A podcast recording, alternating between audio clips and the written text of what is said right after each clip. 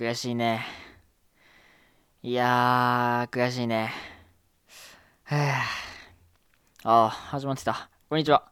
えっ、と、2020何年だ ?2 年だった。10月、えー、29日の一人暮らしあられ系ラジオのお時間でございます。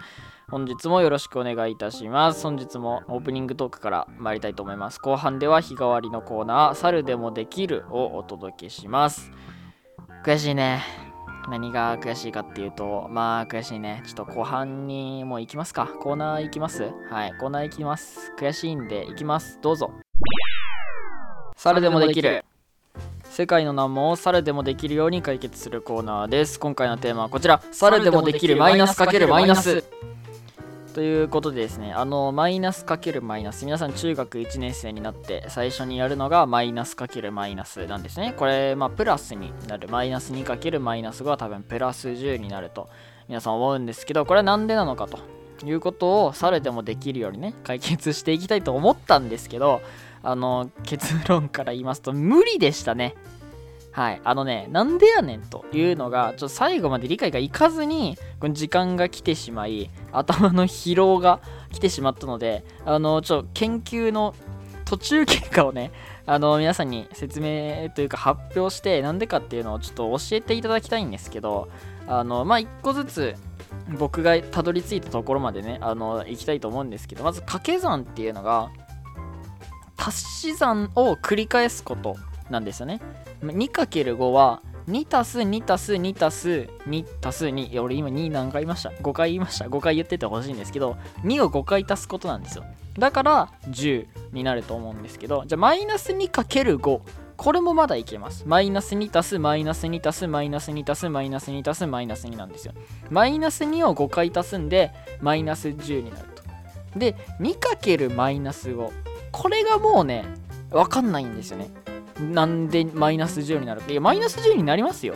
2× マイナス5はって言われたらさ、マイナス10って答えますけど、マイナスをかけるって、これどういうことなんですか？繰り返し引くことになるんですか？足し算の反対って引き算でいいんですかって。で、まあ置いといても、マイナス 2× マイナス5がマイナスマイナス2を5回足したものだとしてマイナスカッコマイナス2閉じカッコって2になるんですか？これってどうなんですかっていうところで家宝と元宝って多分反対の関係でいいんだろうけど本当にそれってそうなんですか？じゃあなでもっていう感じになっちゃったんですよ。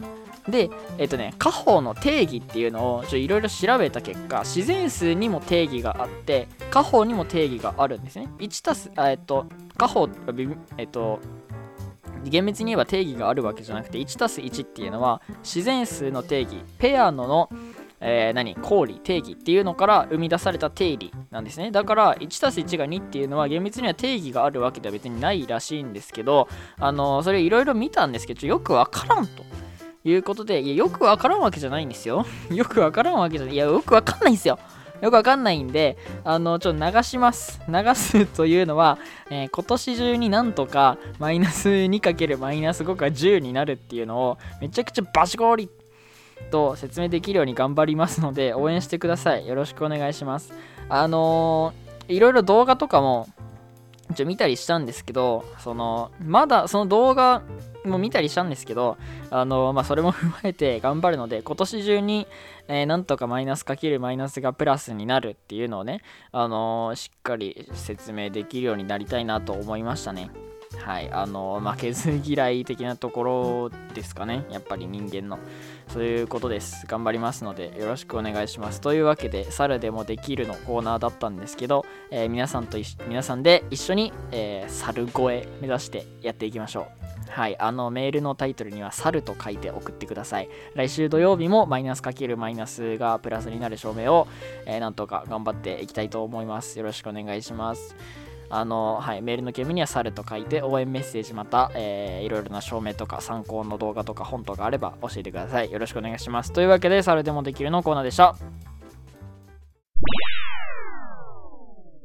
というわけでですね、あの、先に撮ったね、前撮りしたコーナーされでもできるをお聞きいただいたんですけど、悔しいね。頑張ります。まあ、頑張りますよ。はい。結構悔しいですね。あの、まあ、頑張ります。あの、分配法則を使ったあれっていうのが1個あるんですけど、まあ、ちょっと概要欄に載っけ、載っけないです。書くのめんどくさいんで。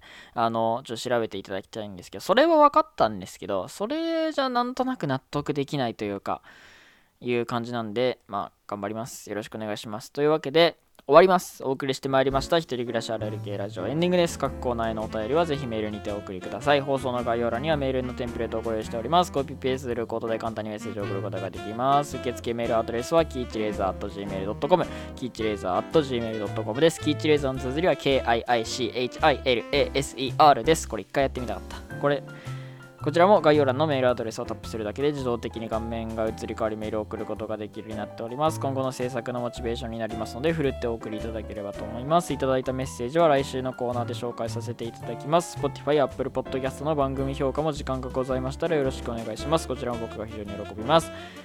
はい。あの、数学好きな人にこの放送の共有、リンクを送ってあげてください。よろしくお願いします。明日は最強、明日は明日はハリボテラジオ局というコーナーをお届けします。また明日も同じ時間にお会いいたしましょう。ここまでお付き合いいただき、本当にありがとうございました。お相手はキーチレーザーでした。さよなら。